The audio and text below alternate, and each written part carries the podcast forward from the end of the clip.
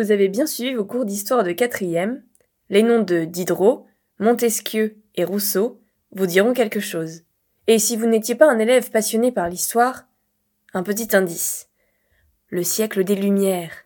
Vous vous souvenez de ces hommes qui ont élevé les échanges intellectuels en s'opposant à la souveraineté royale et à l'Église? Maintenant, connaissez-vous le dicton Derrière chaque grand homme se cache une femme. Oui? Alors, gardez-le en tête pour la suite.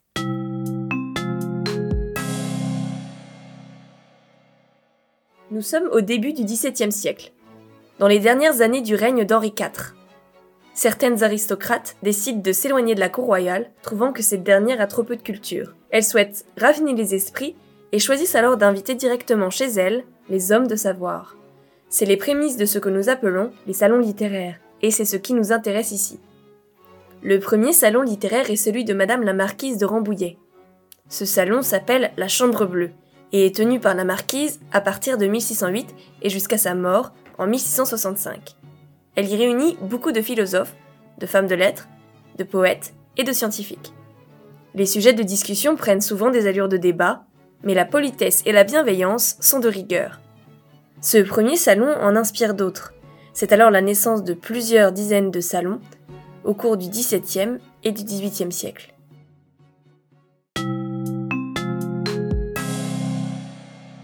Le phénomène des salons littéraires prend de l'ampleur. Ils sont devenus des points de rendez-vous très prisés dans la capitale. Tenus par des femmes de la haute aristocratie, les salons littéraires jouent un grand rôle dans l'émergence et la propagation des idées des Lumières. Chez Madame de Tencin et de Lambert, on peut aisément croiser Montesquieu, Marivaux ou encore Fontenelle. Ces salons sont avant tout dédiés à la parole et à l'échange intellectuel, et c'est en cela qu'ils sont le berceau des Lumières. C'est grâce à ce nouvel espace de discussion à l'abri de toutes indiscrétions politiques, que les idées se propagent vite.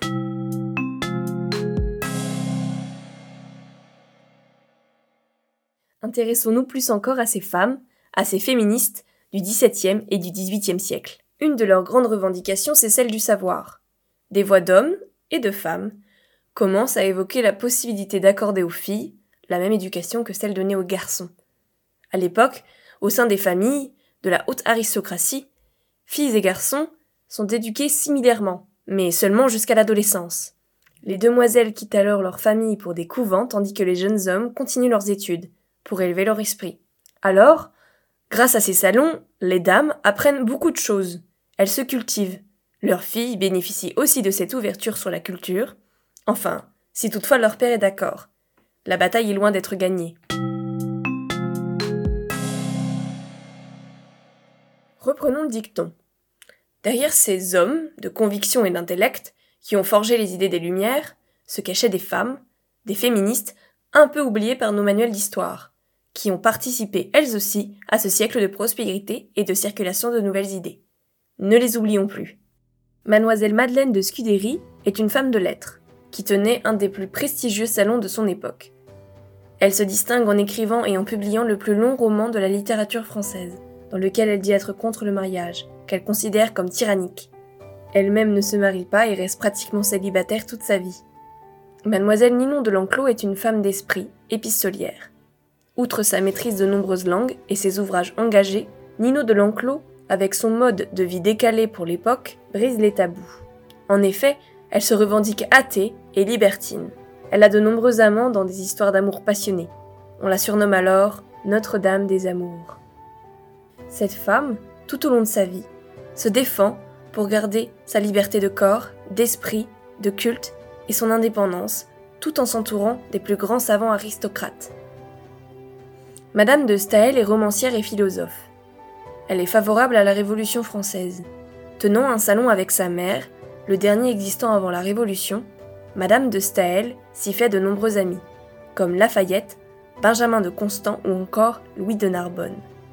Des amis qu'elle accompagne lors de la Révolution, elle publie Réflexions sur le procès de la reine, un plaidoyer en faveur de Marie-Antoinette, où elle dénonce les misères de la condition féminine. Madame Olympe de Gouges est elle aussi une femme de lettres, devenue femme politique lorsqu'elle s'exprime en faveur de l'égalité des sexes. Dans tous ses écrits, on retrouve cette conviction. Les femmes sont aussi capables que les hommes. Après la Révolution, elle n'est pas du tout satisfaite de la Déclaration des droits de l'homme et du citoyen. En effet, à l'époque, cette déclaration laisse de côté les femmes. Alors elle écrit la Déclaration des droits de la femme et de la citoyenne. Dans cet écrit, elle affirme que les deux sexes sont égaux en droit civil et politique. La liste de ces femmes n'est pas exhaustive, bien sûr. Cependant, notons bien une chose. Si pendant ces deux siècles, certaines femmes de la haute aristocratie deviennent des érudits, des femmes de lettres, cela n'empêche pas qu'elles soient encore considérées comme inférieures aux hommes. Pour la majorité des femmes de ce siècle, celles qui ne viennent pas des hautes sphères, leur condition reste la même. L'acquisition de savoir pour les femmes est considérée comme en contradiction avec la vie d'épouse, de mère et de ménagère. Alors oui, à l'époque, le chemin est encore long pour avoir un semblant d'égalité des sexes. Leurs actions ont pu paraître comme une goutte d'eau dans un océan, mais souvenez-vous que c'est avec de nombreuses gouttes d'eau que nous formons l'océan.